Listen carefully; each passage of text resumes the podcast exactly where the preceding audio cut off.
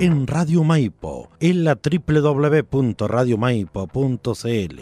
A continuación comienza su programa de cine, literatura y artes, conducido por Lía da Costa, Creare, un espacio de crítica, comentarios y entrevista para informarte de la actualidad en el mundo de las artes y conocer los temas relacionados con el cine, documentales, series, libros y artistas que a todos nos interesan. Bienvenidos y bienvenidas a Creare con Lía da Costa.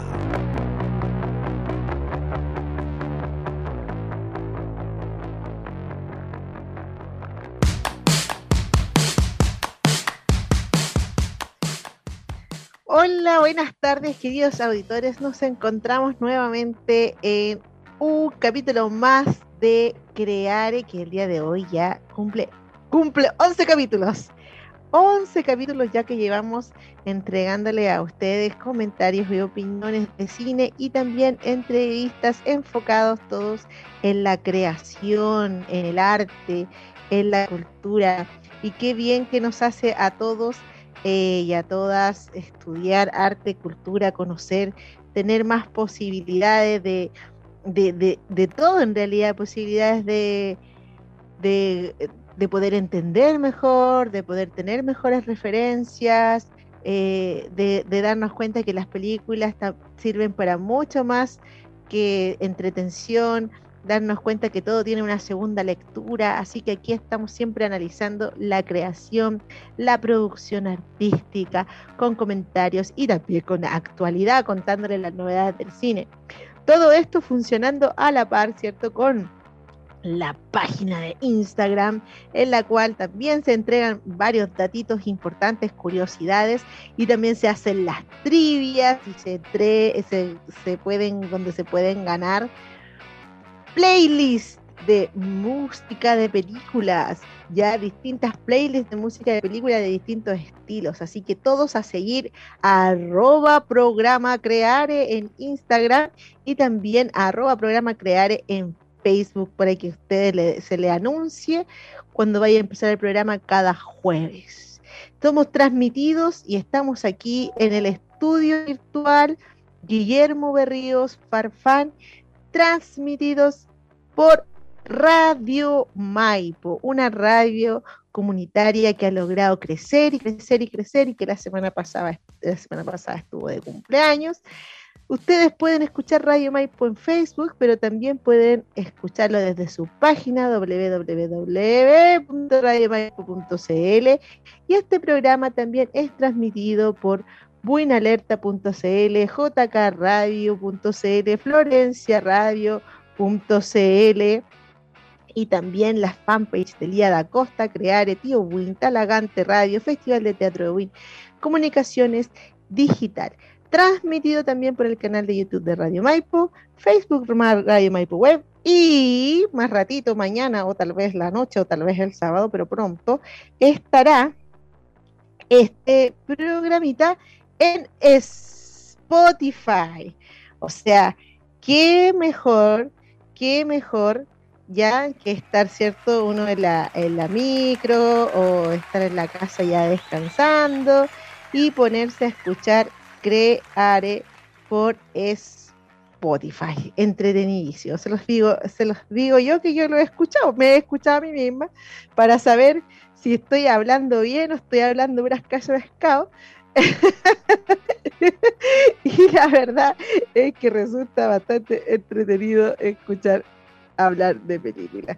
Yo este programa, bueno, lo quise hacer junto con Chelito porque soy una nostálgica de la vida ya una nostálgica de la vida. Y cuando era chica había un programa de cine que daban en la noche en TVN muy tarde, no me acuerdo si era los jueves los viernes, y que yo esperaba con ansias porque ahí me enteraba de las novedades de cine y también tenía eh, comentarios importantísimos de cine que me ayudaban a mí a elegir qué película ver, a, entender mejor las películas y, y sinceramente con ese programa fue creciendo mi amor por el cine, así que ese servicio que yo recibí, me gusta también poder hacerlo para ustedes, darles a ustedes el servicio de comunicar sobre películas, eh, sobre el análisis de documentales, novedades del cine.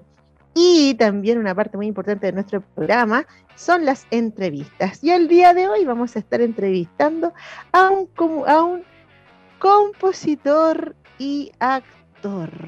Y creo que vamos a estar hablando ahí de cosas muy entretenidas porque vamos a ver qué pasa con la música del teatro. Ay, ay, ay. Eso sí que es importante y bonito y muy bello y que también es algo que a mí me apasiona.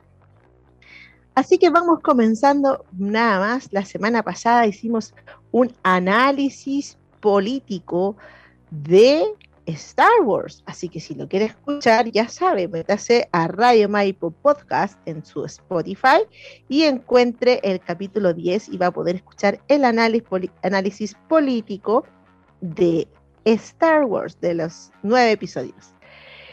Pero hoy es el turno de El Señor de los Anillos. Hoy día vamos a comentar esta esta trilogía eh, exitosísima, yo creo que es uno de los hitos del cine, una de las trilogías más exitosas del cine y también de la literatura. Y vamos a estar comentando esto, pero no desde el punto de vista político, sino desde el punto de vista más humano, de la historia y de los mensajes que aquí se entregan. Estamos hablando de la eh, trilogía de J.R.R. Tolkien, ya que publicó hace, muchos años atrás, pero tampoco tantos años atrás. Ya estamos hablando de una novela que se volvió popular en la segunda mitad del siglo pasado, o sea, es literatura reciente. Em, ya, o sea, bueno, dentro de los cánones de la literatura es bastante reciente. Y estamos hablando de una trilogía que se demoró Tolkien 13 años en escribir. Exactamente las escribió desde 1936 hasta el año 1949.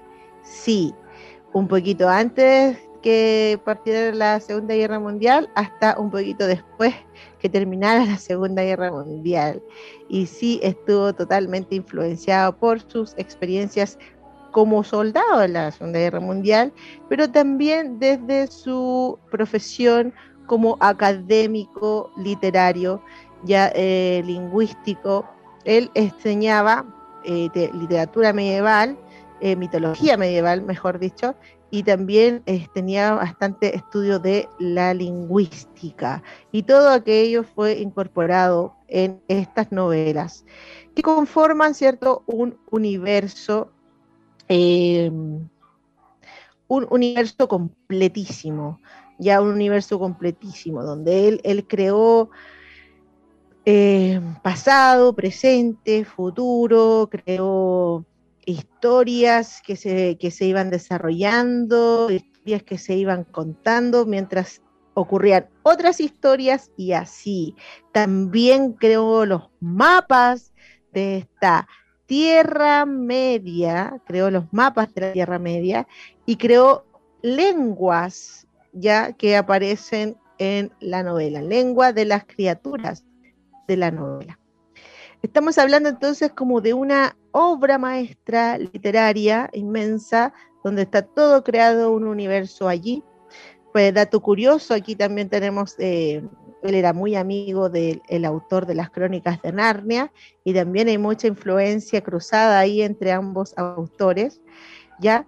Eh, pero el, el primer libro que escribió Tolkien, que es El Hobbit, tenía ese sentido más eh, pensado en los niños. Ya, estaba, de hecho, estaba como eh, con esa mirada. Pero después El Señor del Anillo se transforma en una cosa más universal, ya una cosa que es universal, que está dedicada a todo tipo de público, a todo tipo de lector.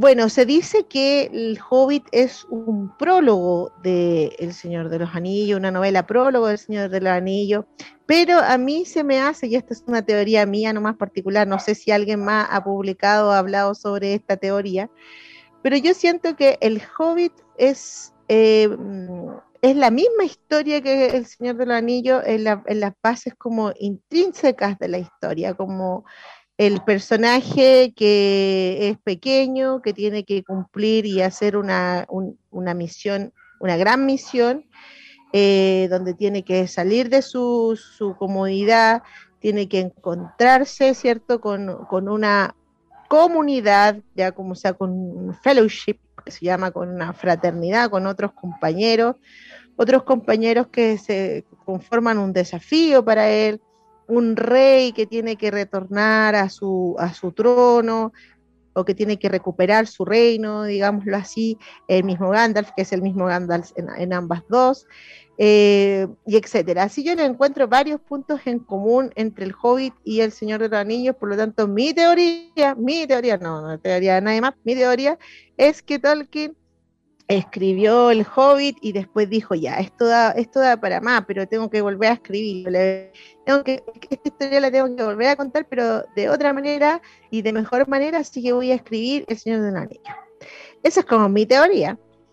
Y entonces se encuentra nada mejor que contar la historia del el sobrino de Bilbo Bolsón, que es el protagonista de El Hobbit, Bilbo Poggins o Bilbo Bolsón. Y es la historia entonces de Frodo Bolsón, de Frodo Baggins.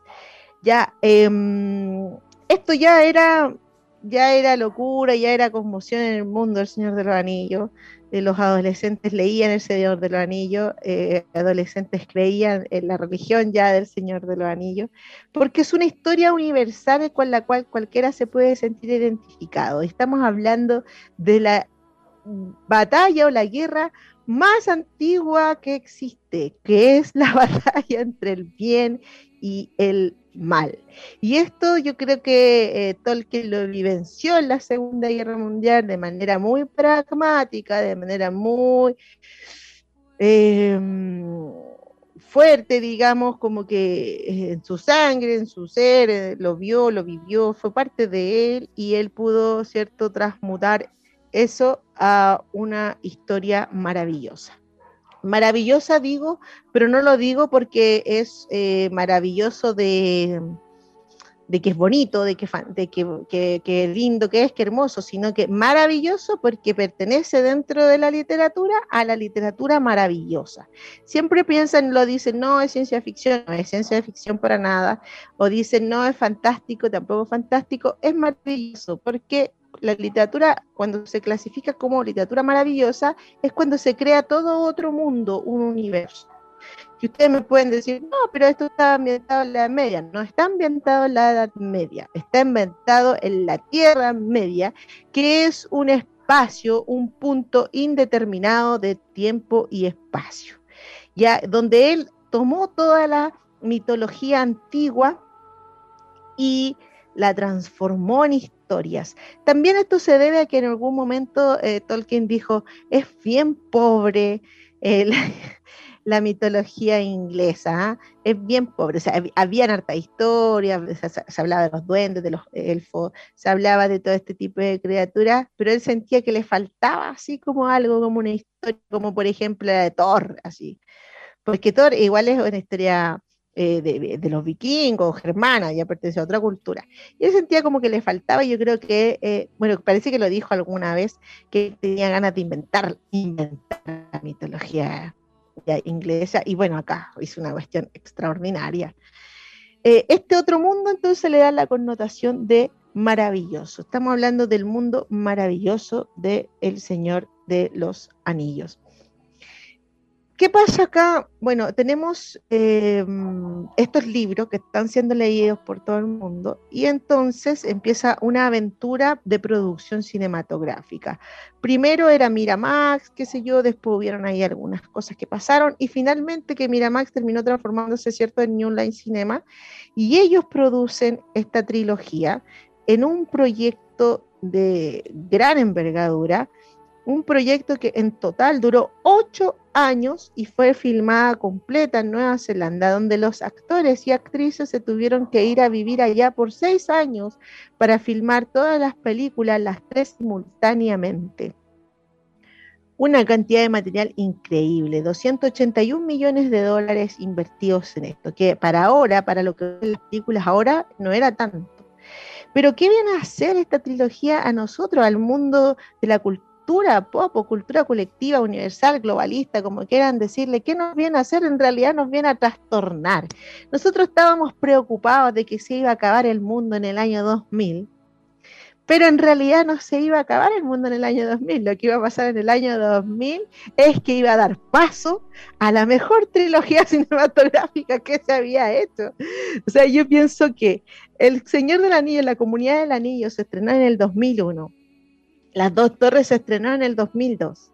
El Retorno del Rey se estrenó en el 2003. O sea, nos dieron tres años de, una cinematografía extraordinaria, que yo siento que no la hemos vuelto a ver de, esa calidad y de esa forma, porque además el Señor de los Anillos terminó siendo un híbrido, un híbrido perfecto entre eh, lo que era todavía el, eh, eh, filmar con muchos extras y utilizar la tecnología digital. Es como, es como el momento en que estos dos mundos pasaron a ser uno, estuvieron siendo uno un rato, bueno, y después nos quedamos más con el mundo digital, que es lo que ahora prima. Pero a veces uno siente nostalgia de eso, de la cantidad gigantesca de extra y esas cosas que se hacían. Ya, por ejemplo, el otro día vi Troya, y increíble, Troya también tenía eso de muchos extras y qué sé yo. Pero El Señor de los Anillos es como la fusión perfecta entre ambas eh, tecnologías, entre ambas formas de hacer película. Y en el 2001, 2002 y 2003 nos llenaron así la cabeza de un universo que no hemos podido dejar de mirar y de ver hasta el día de hoy. O sea, o sea, 20 años después, seguimos viendo El Señor de los Anillos y seguimos siendo cautivados por esta historia. Bueno, estamos hablando en el cine de, una trilogía dirigida por Peter Jackson, que era un director de eh, películas gore, al cual no se le creía mucho la posibilidad de hacerlo. En realidad había bastante escepticismo de si se podía lograr. Inclusive alguna vez eh, estuvieron los Beatles intentando hacer El Señor de los Anillos y le vendieron los derechos. Yo creo que querían ser los cuatro los hobbits y hubiera sido súper chistoso haberlo visto. Me habría encantado ver eso, pero no le dieron los derechos porque obviamente lo que eh, Tolkien quería y su familia también que quiso, eh, protegiendo su legado, es que cuando se hiciera la película fuera lo más fiel posible a la novela. Lo más fiel posible, porque obviamente no es tan no es 100% fiel, pero es lo, más fiel posible. Incluso hay una, hay una versión animada, es muy buena, es divertidísima para que la vean también. Bueno, y em, hay también una versión extendida que yo creo que, yo creo que después de ver la versión extendida de cada una de las películas, no hay forma de volver atrás. No hay forma de volver atrás. Después de ver la versión extendida, uno ya después ve las, las cortadas que digo yo, porque yo creo que las extendidas fueron las originales, corte director, lo que quedó la película, y luego las cortaron para hacer unas, unas ediciones más, más reducidas de tiempo, porque la versión extendida, por ejemplo, de El Retorno del Rey dura cuatro horas, por lo tanto tuvieron que aplicar a tijeratazos ahí, y cuando uno ve la versión extendida de estas películas, después ya no hay pie atrás, porque ya después uno está viéndola y dice, oh, falta una parte, no, no salió esta parte. Y es porque ya vio la versión extendida. Así que yo les recomiendo a todos que vean la versión extendida. Dense el tiempo de verla. Bueno, partimos entonces en el año 2001 con la comunidad del anillo la comunidad del anillo. ¿Cuáles son los valores más importantes humanos que aparecen en la comunidad del anillo? La amistad, la unión, la fraternidad. Pero hay una cosa muy importante que tiene que ver con Frodo eh, como portador del anillo, que tiene que ver con una visión de, nuestra propia persona eh, dentro de su mundo en el cual está y las capacidades que uno tiene de poder lograr ciertas hazañas y lo que se requiere para eso. Yo creo que la comunidad del anillo es el viaje Frodo desde que está parte de su casa, que está cómodo allí, ¿cierto? Y emprende este viaje en el cual él se ve involucrado involuntariamente porque se le han heredado un anillo de poder, que al, verlo parece cualquier cosa, un anillo mágico X, pero cierto, después se va descubriendo que es un anillo que tiene involucrado a toda la Tierra Media dentro de su existencia y también de la posibilidad de ser destruido. Ese peso que Frodo tiene, que lo hace eh, llamarse luego el portador del anillo, es el cuestionamiento que va creciendo y se va desarrollando dentro de la primera parte de la primera película de la comunidad del anillo primero está él solo. Luego, ¿cierto? Eh, se suma Sam. Luego se suma eh, Pippin y Mary. Después eh, él llega a Rivendell y allá él está seguro, ¿cierto? De que ahí ya se terminó toda su misión. Y no es así porque nadie, nadie de los que está presente, aunque está Legolas, ¿cierto? El príncipe del bosque negro, aunque está eh, Gimli, aunque está Boromir de Gondor y donde, aunque está Aragorn, el heredero del trono de Gondor, Gandalf, está um, Elrond, ¿cierto? Unos seres así poderosísimos. Ninguno de los que está presente es capaz de portar el anillo, porque todos al tener, ¿cierto? Una, un ego más grande de, o una visión más, eh, más, más, ¿cómo podríamos decirlo? al tener ellos como una visión concreta de quiénes son y de su poder y del poder que tienen, ellos son más susceptibles al anillo y pueden ser corrompidos por este anillo. Esto es muy interesante porque habla sobre eh, cómo corrompe el poder cómo el poder te puede corromper y cómo una persona sencilla, común y corriente puede llegar a tener el, el, poder y no darle importancia porque su historia, su ser, su forma de ser no es de ambición, por lo tanto, el único que podía portar el anillo en realidad era Frodo, siendo un hobbit, un halfling, que le dicen un mediano, que en realidad no tiene más de un metro diez de altura, que para los ojos de ellos tiene que haber sido como un niño. Cuando ya Frodo se da cuenta de lo que, lo que el, peso de esta misión eh, va a significar para él, es cuando habla, ¿cierto?, con Galadriel después de que cayó Gandalf y se queda solo sin, sin orientación. Eh, y ella le dice, cierto, que ser un portador del anillo es estar solo. Ahí es cuando recién Frodo viene a comprender su misión y sabe lo que tiene que hacer, que se tiene que ir solo, eh, qué sé yo. Y la otra, el otro mensaje importantísimo de esta, de esta parte de la película que no podemos decidir quién muere o quién vive, sino que solo podemos decidir qué hacer con nuestro tiempo. Y esa es la lección más importante que le da Gandalf cuando ven a Gollum y, Frodo Cien dice que dice debería eh, Bilbo debería haber matado a Gollum y, y, Bilbo tuvo lástima de Gollum y por eso no lo mató. Y entonces eh, Gandalf le dice a Frodo, ¿y tú crees que tú puedes eh, decidir quién vive o quién muere. Y ahí está entonces ya recién la aceptación de su misión.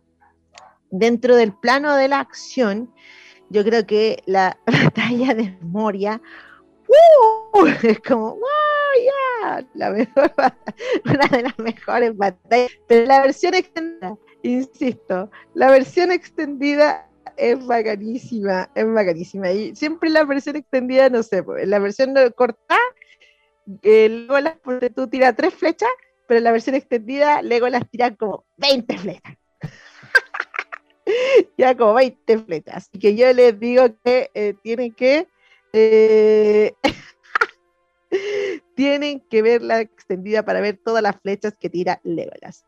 Saludos, Lía, viva la cultura, me dicen aquí. ¡Oh, qué hermoso! Así es, viva la cultura! Bueno, y luego vemos, eh, luego, luego vienen las dos torres. Las dos torres es mi favorita de las tres, pero no es la mejor de las tres, pero sí es mi favorita de las tres. Acá tenemos, ¿cierto? Eh, como centro de toda esta mm, historia, esta historia, el pesimismo. Acá viene el pesimismo, aquí es cuando ya empiezan a perder la fe, acá es cuando todo empieza a pender de un hilo, ya cuando ya... ¡ah! Cuando están así ya re mal. En parte cierto tenemos a Sam que siguió a Frodo, eh, independientemente de lo que quisiera Fran, Sam lo siguió igual. Eh, tenemos a Aragorn, Gimli y Legolas tratando de rescatar a Merry Pippin, que se los llevaron los Uruk-hai, ¿cierto? Hacia mm, eh, Saruman. Y tenemos, tenemos a Gandalf peleando con Balrog, ya en, cuando cayó al abismo, cuando cayó hacia el hoyo. Eh, y aquí entonces hay una, hay una, transmutación de, todos los caracteres de la, de la historia. Eh, Gollum, ¿cierto? Se les une también a, Frodo y a Sam. Y, y hay todo, hay como, como que la historia se empieza a subdividir en partes y cada uno de estos empieza a, a tener su lucha interna, su lucha interior de qué es lo que tienen que hacer y a dónde tienen que llegar y cómo lo, cómo lo pueden lograr. Acá lo que yo creo que lo que más eh, resalta es la aceptación de la identidad de Aragón, que él no acepta quién es todavía. Eso de no aceptar quién es todavía y su lugar en el mundo también lo lleva a separarse de, de. Y ahí Arwen también tiene un rol importante ahí. Ella, ella es una elfa que no quiere que quiere ser mortal porque está enamorada de Aragorn y Aragorn es mortal, además, a pesar de que va a vivir muchos años, Aragorn no va a vivir eternamente como ella. Eh, y él empieza a tener como un conflicto ahí con su identidad, pero al encontrarse con Theoden después, con el rey, eh, él empieza a encontrar su rol de rey y empieza a entender lo que significa ser un líder y, lo que, y el peso de esa responsabilidad lo empieza a aceptar, que es distinto a lo que tiene que aceptar Frodo. Acá Aragorn tiene que aceptar la responsabilidad, la responsabilidad de liderar, de decir, todas estas personas que están acá dependen de, lo que yo haga. Y eh, en el abismo de Helm es cuando Aragorn tiene cierto ya un otro, otro tono, otra voz y se empieza a poner como al mismo nivel de Theoden, que es rey de Rohan, ya que todo esto también hay, hay unos mensajes increíbles de acuerdo respecto de eso, porque él estaba hechizado y estaba manipulado por un personaje que está muy bien nombrado como lengua de serpiente, que es este ser que está ahí escondido detrás de los poderosos y está ¿cierto? Y lo, tenían ahí hechizado. Pero toda este, esta confrontación con, con Theoden en cuanto a sus ideas, lo que ellos querían hacer y todo, y cómo van guiando a las personas a esta batalla del abismo de Helm, lo hace a él entender su responsabilidad. Y allí en el abismo de Helm, que es una batalla increíble, donde y ahí es donde yo les digo que ya todo pende de un hilo, ¿cómo se les puede ocurrir filmar todo con lluvia? Oye, qué, extraordinarias escenas son esas, el maquillaje, los disfraces de todos los hay, los guillitos del Urukuhai, el, el, bueno, todo. Es tan parecido al libro que a mí me emociona, de verdad. Eh, por eso es una de mis favoritas.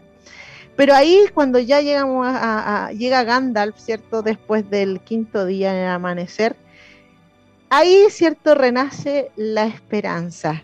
Y por eso me gustan las dos torres, por eso me gustan las películas del, medio, porque es donde pareciera que todo se pierde, pero de un segundo a otro todo vuelve. Eh, porque uno a veces siempre tiene esa sensación de la esperanza perdida, de que ya no tiene fuerza, que ya no tiene ganas, o entregado nada más, así como ya, ya, que pase lo que quiera, que pase lo que sea, y de repente viene esa luz de esperanza. Me encanta las dos torres. Bueno, estamos aquí en Antitele analizando El Señor de los Anillos desde una visión humana, ya una de las trilogías más importantes de la historia, en su programa Creare, que se transmite cada jueves a las 18.50. Y bueno, así llegamos a El Retorno de El Rey, que se estrenó en el año 2003, y ahí sí que ya dejó la pata, dejó la pata. Si las otras películas habían juntado entre ambas eh, seis Oscar, ya, El Retorno del Rey sola hizo 11 Oscar, ya que yo creo que ese eran los Oscars que las tenían guardadas para tercera y no se las quisieron dar antes, porque yo creo que las otras también se lo merecían. 11 Oscar, igualando a Titanic, el, el Retorno del Rey se transforma en una de las mejores películas de la historia, donde ya viene la batalla final de cada uno de los personajes. Es decir, todo lo que aprendieron, sufrieron, se sacrificaron, lo que analizaron, lo que, lo que fueron construyendo, ya el, que volvieron del exilio, que fueron aceptados no sé qué, que lo otro, que todo tienen que probarlo ahora en la batalla final. Aragón entonces acepta quién es cuando le entregan su espada el Endil, se va a buscar los fantasmas. Em, aquí sí Frodo ya no da más y Sam es el que salva toda la situación. Sam, que al final de las dos torres se manda un discursazo cuando dice, eh, cuando habla sobre las historias que cuentan, que los personajes siempre se querían rendir, pero no se rendían. ¿Y por qué no se rendían? Porque cuando hay bondad en el mundo, siempre vale la pena luchar por esa bondad. Sam es el gran protagonista de El Retorno del Rey, eh, que salva toda la situación y para aquí estamos con Lecera. Así es, con un guiño feminista que me encanta, que es el de Eowyn ya que matando, ¿cierto?, al líder de los Nazgûl, diciendo, ningún hombre me puede matar. Y ella así como toda feminista, qué bueno que soy mujer, pa, y lo mata. Espectacular, me encanta, mi personaje favorito de toda la saga, Eowyn, magnífica, guerrera. Eh, y viene, cierto, la batalla final que es en Gondor. Oye, pero esto sí que es increíble. Tú estás viendo la película y vas en, eh, vas en la, mitad y dices, uy, está empezando la batalla. Y te, y te emocionas porque te quedan dos horas de batalla todavía. Y uno dice, oh, dos horas de batalla. Y uno también, se, como leyó los libros, se va preguntando y van a contar el prólogo, que, o sea, el epílogo, que es larguísimo. Y sí, y, con, y cómo sufrimos cuando mm, queda cierto Freud Sam ahí en la roca y se va toda la pantalla negra y dijimos, no, es que no, Peter Jackson no puedes pararla ahí. Y luego de nuevo hace lo mismo después y lo vuelve a poner negro y uno dice, no puedes parar ahí la película y afortunadamente no lo hizo y contó todo el epílogo como corresponde. Eh, de verdad que estaba sufriendo en el cine. ¿ya? Y vemos una tremenda batalla donde todos y cada uno de los personajes muestran su desplante, excepto, y mucha les va a dar pena, excepto por Boromir, que había muerto, ¿sí o no?, en la Comunidad del Anillo, pero que mostró su valor igual al final de la Comunidad del Anillo, que es uno de los momentos más importantes de la Comunidad del Anillo, ya cuando también reconoce, y es primero, el primero que le dice a Aragón, mi rey, mi hermano, te habría seguido hasta el final. Eh, nos vemos una batalla increíble, vemos a Gandalf en su esplendor como mago blanco, el, el, Pippin también demuestra su valentía, Merry de la misma forma, Eowyn, bueno, todos los personajes y Frodo nada más que al final ya no dio más y la vende. Pero afortunadamente había cultivado una amistad con Sam, quien es que lo salva. Y la amistad de Frodo y Sam termina siendo, dentro de toda la trilogía, la, más importante de todas. O sea, tener tu amigo, tu partner, tu compañero que te ayuda en el momento que tú más lo necesitas, ya eh, el que siempre está contigo. Hermosísima trilogía hermosísima trilogía. Y si se sienten nostálgicos y dicen, pucha, nunca más vamos a ver en el cine algo así, bueno, van a poder ver el 2 de septiembre del año 2022 en Prime Video por su tele, por streaming, en su casa, la serie del Señor de los Anillos. Sí, la serie del Señor de los Anillos, señores.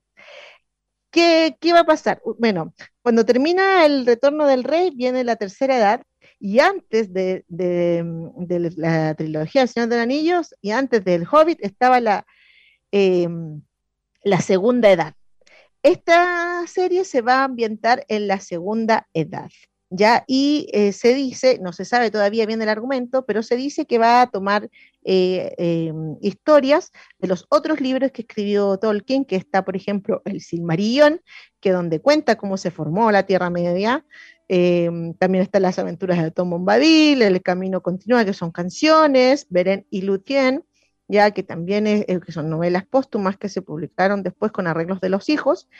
Eh, y se dice que se van a tomar historias de ahí y se van a hacer en la serie. Una serie en la que se han invertido un, montón de millones de dólares, pero no, creo que eh, haya sido tanto problema, siendo que El Señor de los Anillos, la trilogía, logró reunir 2.900 millones de dólares. 2.900 millones de dólares. estamos hablando de una franquicia gigantesca que por eso yo creo que después hicieron el Hobbit en tres partes porque tenían las lucas para hacerla. Ya otro día vamos a hablar del Hobbit, sí, de las tres partes. Eh, y ahora se viene una serie que también hay un montón de dinero invertido. Solamente comprarle los derechos a la familia de Tolkien costó 250 millones de dólares. Han habido algunas controversias, que por ejemplo algunos quieren que, eh, que dirigiera Peter Jackson. Peter Jackson al parecer está involucrado en el proyecto, pero no es, va a ser el director directo. Hay unos capítulos que va a dirigir Bayona, que él dirigió Jurassic World 2, eh, Wayne y Jeep y Charlotte Branston. Ah, un dato muy, muy interesante que hoy día nomás me enteré, es que El Señor de los Anillos, la adaptación del guion, la escribieron dos mujerazas.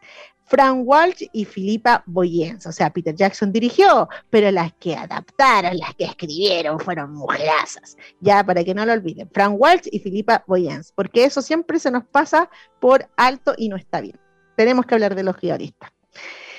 Así que ya saben, la serie El Señor de los Anillos. Hoy día, más ratito, en la noche tal vez, aparezca la trivia del Señor de los Anillos en arroba programa crear en Instagram. Así que no se quede sin hacer la trivia del Señor de los Anillos, porque si achunta, le achunta a más de tres respuestas correctas, se ganará la playlist selección de música del Señor de los Anillos. Antes de presentarles a nuestro invitado estelar de hoy día, les voy a contar que ya se estrenó en el cine la nueva versión de Amor sin Barreras, dirigida esta vez por Steven Spielberg y protagonizada por Rachel Selker, que esta su, parece que es su ópera prima, parece que había hecho otra peliculita antes y esta es su segunda película, pero también el protagonista, y aquí yo sé que algunas muchachas van a gritar, ¡ah! Por Ansel Elgort, y no estoy segura si lo pronuncio bien, Ansel Elgort, que es un remake de la película de eh, Amor sin Barreras, que fue protagonizada por Natalie Wood y Richard Bechner, y también la Rita Moreno en el año 1961, que es una, una obra musical primero fue de Broadway y luego se hizo película y está inspirada en Romeo y Julieta de Shakespeare. Está ambientada en el West Side eh, de Nueva York, que es un lugar donde hay muchos inmigrantes latinos, ya y se enamora una inmigrante latina de un gringo. Y ellos ambos pertenecen, ¿cierto?, a distintas culturas y se enfrentan por amor a esto. Así que nadie es malo en la historia, pero las culturas, la, cultura o el ser inmigrante los separa. Es muy triste. yo me la lloré toda cuando vi la película. Termina distinto a Romeo y Julieta, así que no crean que es como Romeo y Julieta. Vayan a verla al cine, ya está en este momento, es larguita, así que vayan con tiempo, dura dos horas 40 minutos, así que vayan a ver la nueva versión de Amor sin Barrera, vayan con su mamá, vayan con su abuelita, porque así lloran toda la familia junta, porque las abuelitas, pucha, que amaban Amor sin Barreras. Y bueno, bueno, bueno, acá entonces me toca ahora presentar a nuestro gran invitado de hoy. Estamos hablando de un joven compositor musical, ya que participó en un montaje, remontaje, en un remake de Rent. Nada más y nada menos que de Rent, haciendo los arreglos de esa obra musical y además tiene su propia compañía de teatro compositor de la Escuela, de, la Escuela Moderna de Música y también está estudiando actuación. Así que vamos a mezclar hoy día la música con el teatro. Damos la bienvenida a Ignacio Lyon. ¿Está bien pronunciado? ¿Lyon? Sí, perfecto. ya, genial. Muchas gracias. Hola Ignacio, ¿cómo estás? Muy bien, ¿y tú? Bien, bien, aquí con un poquito de calor, pero, pero todo bien. Está muy caluroso el día. sí, está caluroso y mi controlador me obliga a apagar mi ventilador porque me, me choca en el micrófono, así que tengo que estar de muerte calor haciéndolo. no, me queda, no me queda de otra. Lo de la pandemia. Así es. Oye, estuve escuchando tu música, ¿ya? Eh, me pareció genialísima. Bueno, yo que trabajo en teatro, eh, así como que dije, mm, aquí hay material que podemos utilizar. así como que, ¿ya? Me encantado. sí, me gustaría, sí, para iniciar, que tú le explicaras al público que nos está escuchando qué es lo que significa hacer música para teatro o qué es la música incidental. Mm, eh, bueno, es muy amplio porque, o sea, desde la historia antigua siempre se usó música en el teatro y siempre ha tenido funciones muy diferentes. Pero a lo que yo me dedico principalmente es al teatro musical, donde la música asume un rol muy diferente que el rol que asume en el cine o que asume, eh, o que asume en, el resto, en el resto de los estilos de teatro. Hay muchos diferentes estilos de teatro que ocupan la música, por ejemplo, la juglaría, pero es algo completamente diferente al uso del musical. En el, en el musical principalmente eh, la música es un personaje más, pero lo que pero ayuda a empujar la historia. Muchas veces se dice en el teatro musical ya cuando el texto ya no, no es suficiente para explicar lo que siente el personaje y entra la canción y después entra el baile.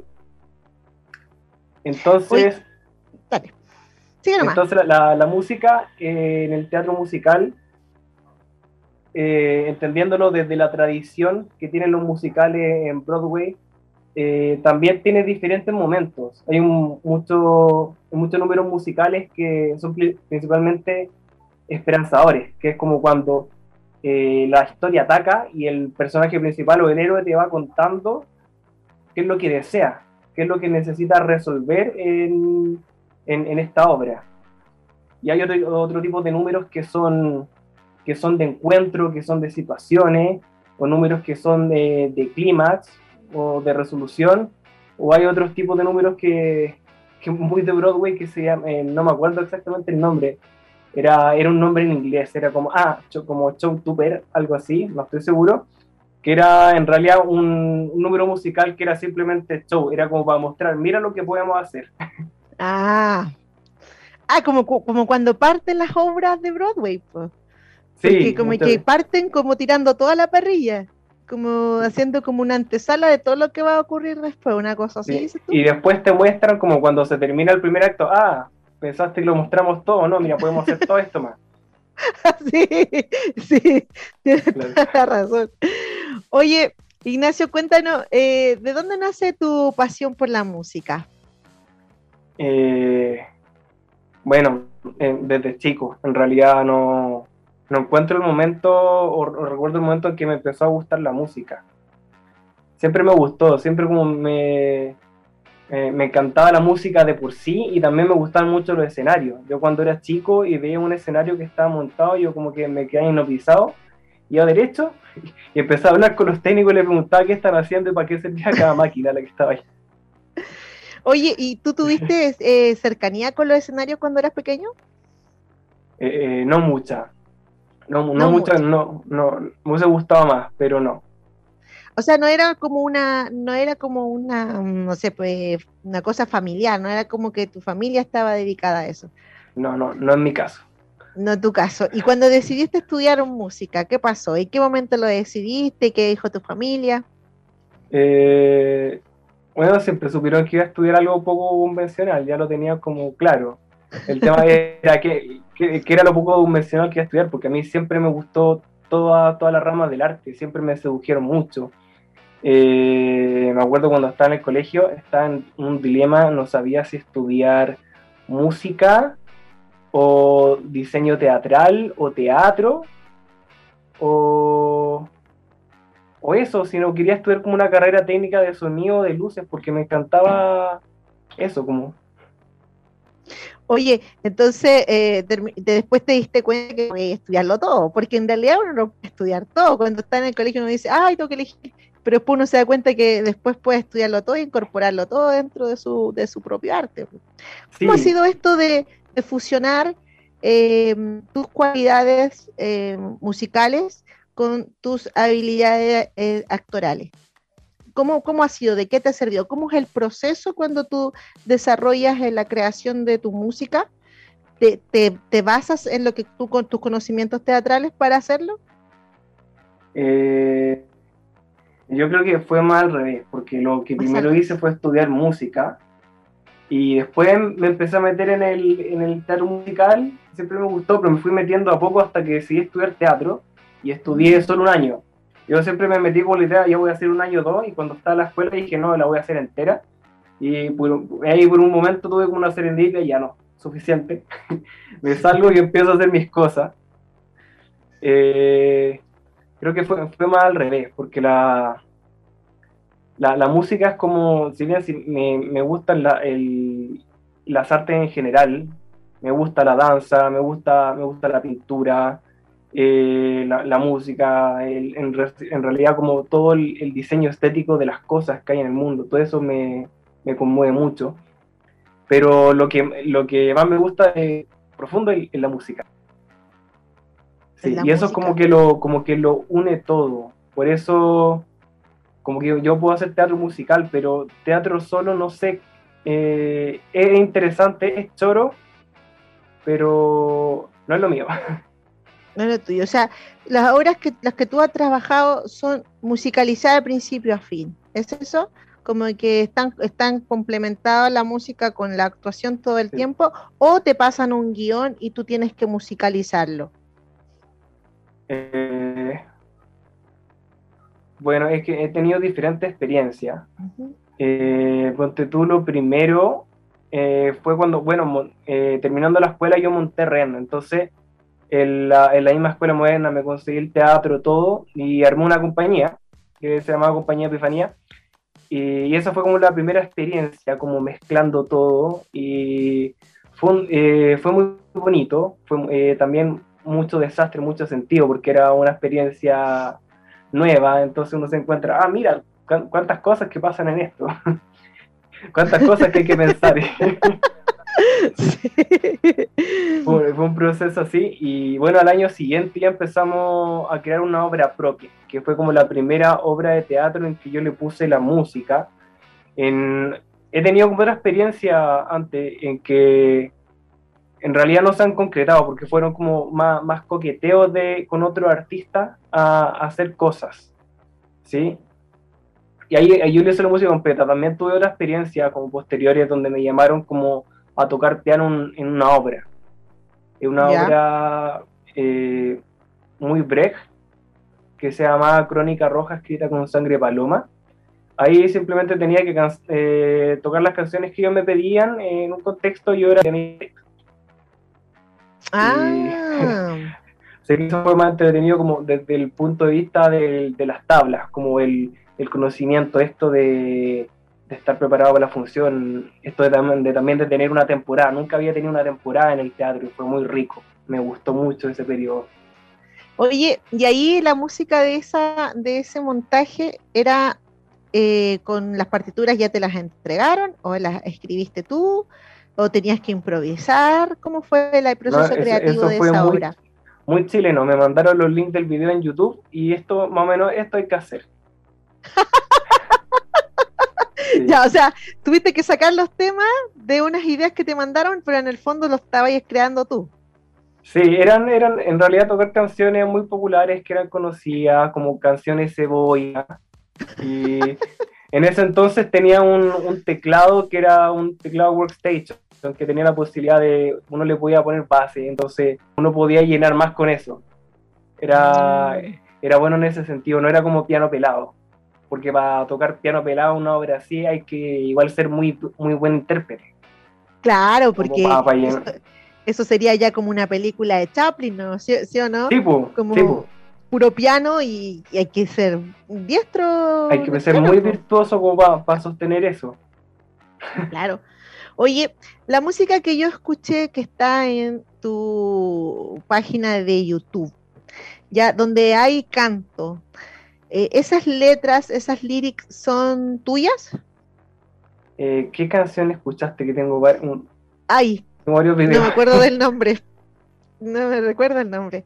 Pero me gustó. Bueno, había una que estaba cantada por eh, una mujer, ¿ya? Y había otras que, eh, había otros temas que eran música y también había canto. Ya, todas esas composiciones que están ahí son tuyas, pero son de alguna obra o son ya un disco, algo que tú estás lanzando. Sí. Lo que tú es como, eh, lo que escuchaste que era más instrumental, era un disco que yo hice cuando era, cuando era más chico, cuando estaba todavía estudiando la escuela. Fue, un disco que ahí lo hice por la mía, ahí no trabajaba con productores nada, estaba más bien solo y llegué y lo subí al internet nomás. Eh, un trabajo igual de mucho tiempo que yo me encargué de que sonara bien. Eh, como siempre, siempre he sido muy movido, siempre como he llamado a hartas personas como a colaborar. Entonces ahí tuve como harta ayuda para dejarlo así. Y no, pues la otra, la que estaba cantada por una chica, creo que ese tema se llama Yo sé que un estás, que es parte de, la obra que hicimos con Compañía Epifanía que se llama Martirio, el mar no llama. Mm. Eh, y esa, pues, esa obra, por ejemplo, ahora yo voy a estar lanzando todos los, todas las canciones que hice para la obra. Como en un primer EP van a ser todas las canciones solistas y después las canciones de ensamble. Y, y muy y en un futuro también va, es probable que, haga un remontaje de, esa obra, en un formato mucho más pequeño, porque cuando lo hicimos, como no, pensamos también lo difícil que hacer, hacer una obra con, con hartas personas, porque es muy difícil de, sostenerlo económicamente. Eh, entonces, lo que yo tengo pensado es lo que vaya a ser, como dado las condiciones que tenemos acá en Chile, tiene que ser algo que sea de muy, mucho, muy buen nivel artístico, pero también tiene que ser un muy buen negocio. Es como una mm, nueva forma que tengo orientada hacia el arte, porque quiero vivir de esto y quiero que las personas que trabajen para, para mí eh, también puedan vivir de esto y les pague bien, así con gusto, que, oye, qué rico, me, me pagaste bien, que hasta ahí nunca me habías pagado así.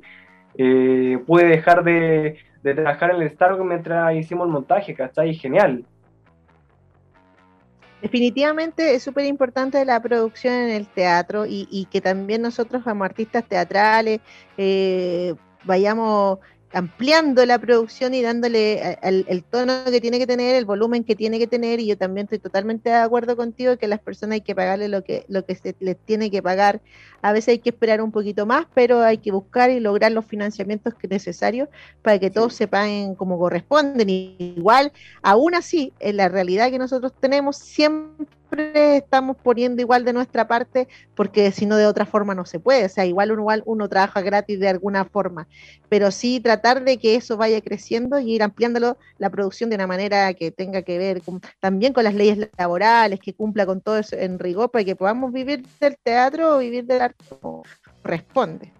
Oye, y en, en, tu proyección así como persona, ¿cómo te ves tú? O sea, yo, yo estoy como analizando un poco tu perfil eh, va para el lado de Jonathan Larson, Lee Manuel Miranda, o, o, o, querís dedicarte ya así como a la dirección teatral, más Andrés Pérez? ¿Cuál es, cuál es tu bola? Así, ¿Hacia dónde va? Nada más Lee Manuel Miranda. Sí, porque Manuel Miranda. Sí, porque el, que los escenarios me, me, me siguen haciendo ojitos. Y, y no lo puedo ignorar. es difícil.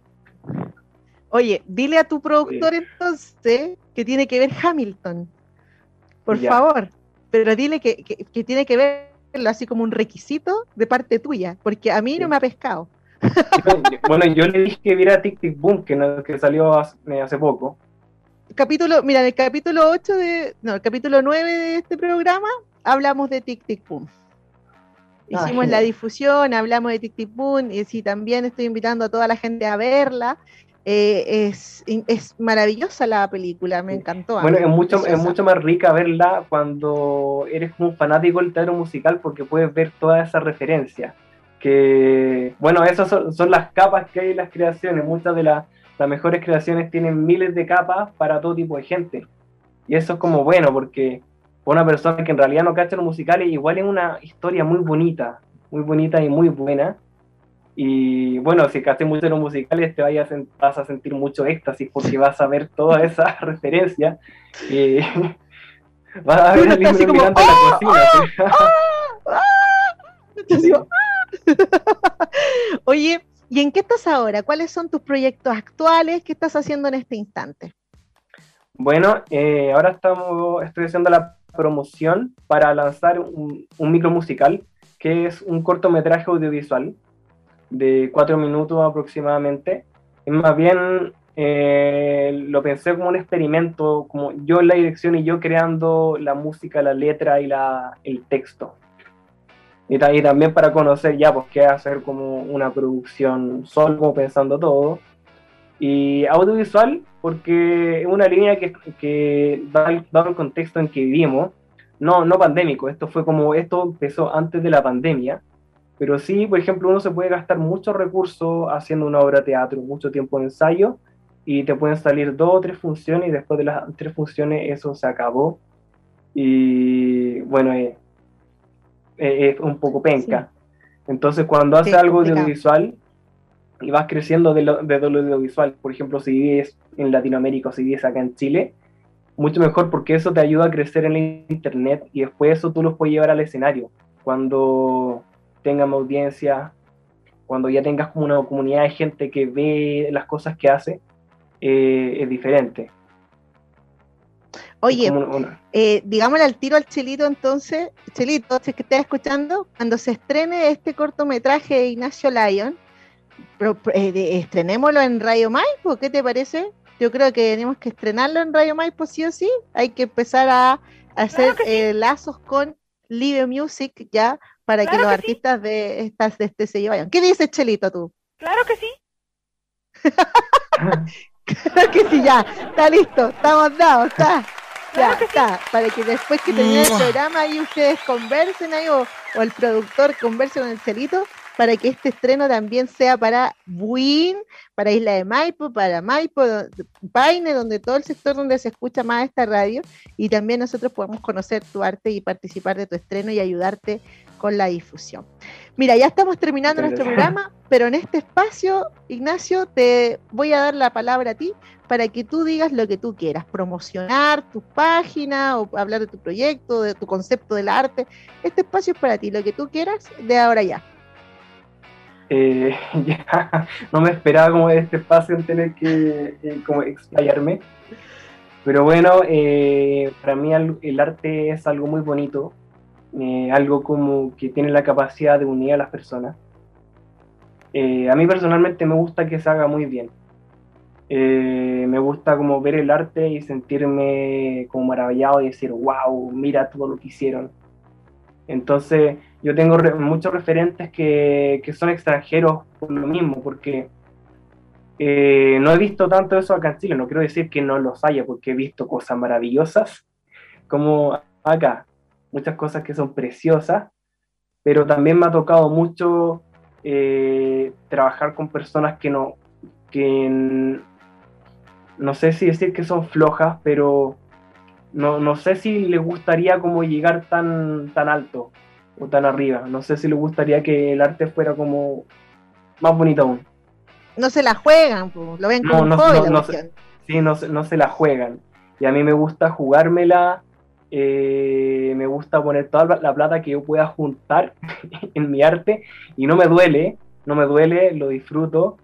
Eh, para este proyecto yo lo financié eh, prácticamente haciendo Uber Eats y cada, cada gota lo valió y disfruté mucho poder pagar a las personas que trabajaron conmigo. No, no, fue un gran sueldo, pero fue algo mejor de lo que puede ganar de repente una, una semana de, cartelera en, un teatro chiquitito. Qué triste decirlo, pero es así. Oye, el Chelo dice, gente con poca visión, gente con poca expectativa y gente que le falta pasión, dice el Chela, aquí me estás hablando acá. Oye, Ignacio, ¿dónde eh, puede, la gente, antes que nos vayamos, dónde la gente puede encontrar tu música o encontrarte a ti? ¿En qué parte de las redes sociales? En mi canal de YouTube, eh, Ignacio Lyon. Eh, también estoy como transmitiendo mucha información en mi Instagram. mi Instagram es ial Lion, I-A-L Lion, L-Y-O-N. Eh, y bueno, por ahora tengo solo un lanzamiento en Spotify, y esto va a ir cambiando en el paso del tiempo. Pero ahí también pueden escuchar mi música. Ahora tengo un lanzamiento luego, entonces el, el 17 de diciembre ya pueden, ya pueden escuchar a mi manera en Spotify y verlo en YouTube. Ah, estupendo. Entonces ya saben todo, buscar Ignacio Lyon en Spotify, seguirlo, porque el 17 de diciembre va a estrenar nueva música. Atento, lo pueden ver también en su página de YouTube, Ignacio Lyon, y sígalo en Instagram. Yo creo que si, si escriben Ignacio Lyon, igual le va a aparecer eh, tu, tu, nombre. Oye, agradecerte que hayas estado en nuestro programa nos vamos a estar contactando ahí con Radio Maipo para que podamos eh, difundir también tu música. Eh, te, te, aplaudo tus ganas, tu pasión, que no se te acabe, ¿ya? Y espero también algún día de poder encontrarnos por ahí en las tablas o en algún evento ahí junto a, a tu música para poder disfrutarte en vivo y en directo. Así que muchas gracias, Ignacio. Encantadísimo, muchas gracias por la invitación. Nos estamos viendo entonces, queridos auditores, despidiendo a este gran artista Ignacio Lyon y nos vemos el próximo jueves a las 18.50 con más comentarios de cine, actualidad y entrevista a grandes artistas. Nos vemos, que estén súper bien. Chao. Adiós. Adiós. Radio Maipo presentó Creare un espacio de crítica, comentarios y entrevista para informarte de la actualidad en el mundo de las artes y conocer los temas relacionados con el cine, documentales, series, libros y artistas que a todos nos interesan. La próxima semana, en este mismo horario, Lía da Costa volverá con su programa de cine, literatura y artes. Hasta el próximo programa.